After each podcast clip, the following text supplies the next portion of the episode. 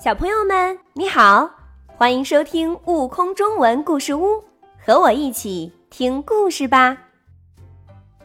一的故事，作者张文亮。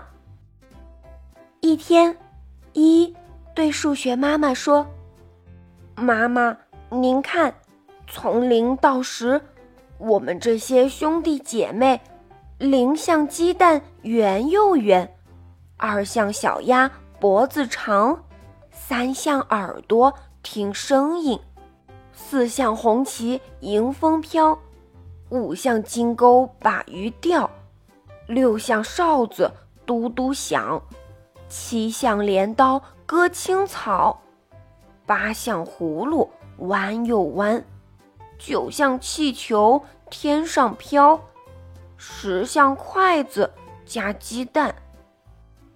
而我呢，直直的，紧紧像一根小棒。它们的造型多美呀，可我也太丑了。数学妈妈说：“好孩子，你不丑，你就像孙悟空的如意金箍棒，想变多长能变多长，想变多粗就能变多粗，威力无比。”一想了想，说：“是啊，妈妈说的也有道理。但是，在零到十这些兄弟姐妹中，除了灵妹以外，他们都比我大。表示的数字一个比一个多。十哥常说，它可以是十个烧饼，可以分给十个小朋友，每人一个。九姐常说。”它可以是九个烧饼，可以分给九个小朋友，每人一个。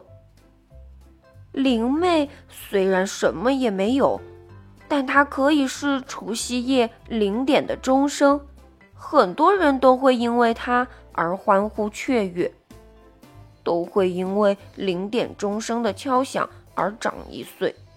灵妹还可以在直尺上表示开始。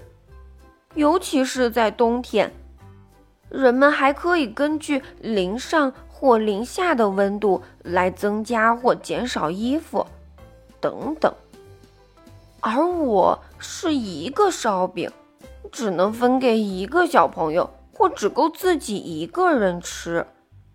我妹妹和哥哥姐姐们的作用都比我大，而我这么没用，哼。说着，一伤心的呜呜大哭起来。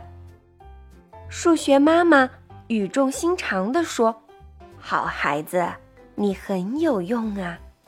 在体育等比赛中，谁不想得第一名或一等奖呢？还有啊，你可以表示个体，也可以表示群体。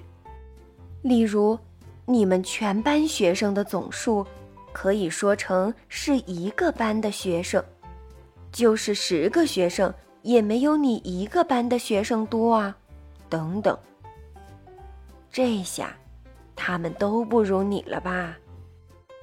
一听了，高兴地笑着说：“妈妈，看来我的作用还真不小。以后在学习和生活中，我一定会尽量发挥我的长处的。”并与妹妹和哥哥姐姐们紧密团结起来，向着胜利勇敢前进。更多精彩有趣的故事，请关注订阅“悟空中文故事屋”账号，快来听故事吧！